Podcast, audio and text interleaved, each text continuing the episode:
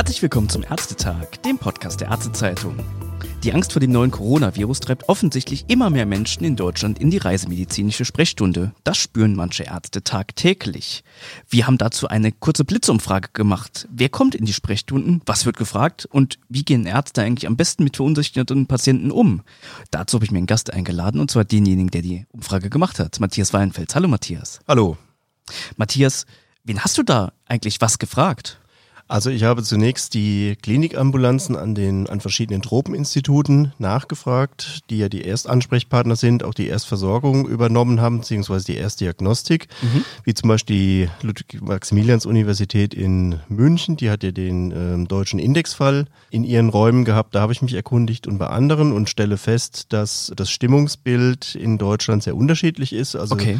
Zum Beispiel sind die Patienten in Bayern, wo ja die meisten bestätigten Fälle im Moment ja. auch sind, sehr besonnen. Das heißt, wer Fernreisepläne hat oder Pläne hat, äh, in China für einen längeren Studienaufenthalt sich vorzubereiten, der geht jetzt in die private Sprechstunde mhm. und äh, fragt dort halt nach, ob das realistisch ist unter den aktuellen Bedingungen, denn dort sind ja auch dann die Spezialisten.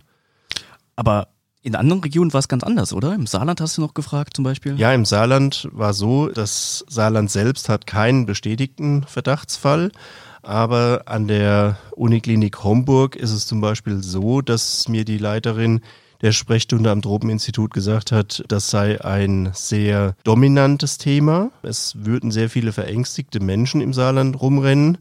Und es ging konkret in den Sprechstunden darum, ob Fernreisen in die Region der Nachbarschaft Chinas stattfinden können unter diesen gegenwärtigen Umständen. Mhm direkte Reisewünsche von zum Beispiel Studenten oder anderen ähm, in das unmittelbar betroffene China, das würde gar nicht nachgefragt werden. Okay, du hast es also angesprochen, also kommen verunsicherte Patienten. Wer kommt denn da genau hin?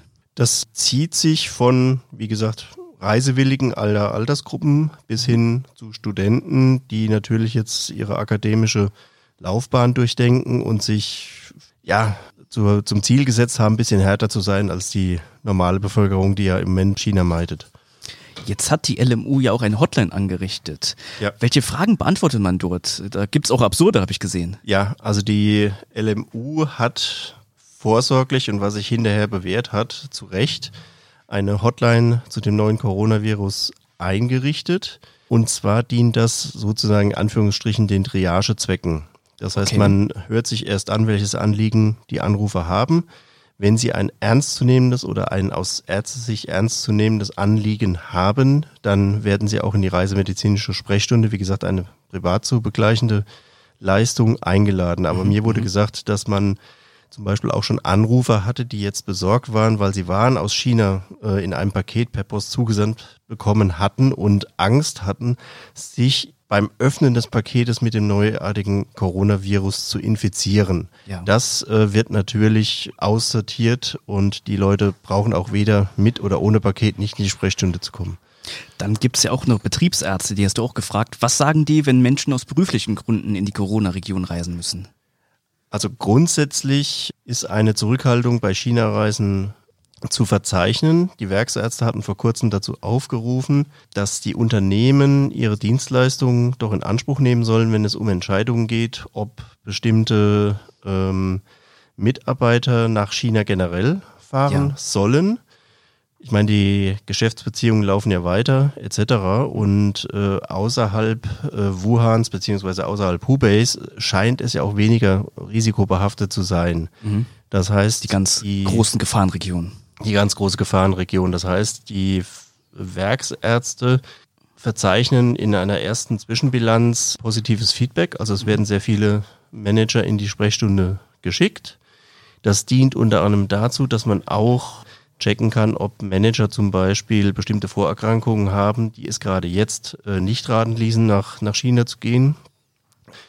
Sie kriegen aber auch viele Manager zu Gesicht, die aus China zurückkommen und stehen mhm. jetzt vor dem Problem, wie alle anderen Ärzte auch, dass man zwischen einer normalen Influenza, wie sie im Moment gerade en vogue ist, wenn man das so in Anführungsstrichen sagen darf, mhm. und einer potenziellen Infektion mit dem neuen Coronavirus unterscheiden muss, was diagnostisch schwer ist und äh, was ja auch bei den täglich wechselnden RKI-Falldefinitionen zunehmend schwierig wird. Du hast gerade angesprochen, die Unterscheidung ist ja schwierig. Was sollen denn Hausärzte ganz grundlegend machen, wenn sie nicht genau die Symptome unterscheiden können? Ist das jetzt eine Influenza oder ist das der neue Coronavirus? Also prinzipiell ist es so, dass auch die Ansprechpartnerin der LMU mir gesagt hat, Ärzte seien willkommen, bei ihr oder bei anderen Tropeninstituten im Zweifelsfall anzurufen, weil sie natürlich jetzt gerade in der Hochinfluenza-Saison auch täglich vor diesen Problemen stehen zu unterscheiden, ist das Influenza oder ist das schon potenziell eine Coronavirus-Infektion.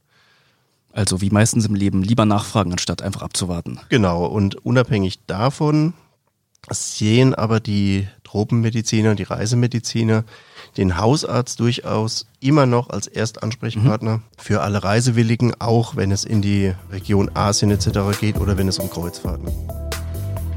Ein Thema, das uns weiter beschäftigen wird. Vielen Dank, Matthias. Ja, bitte.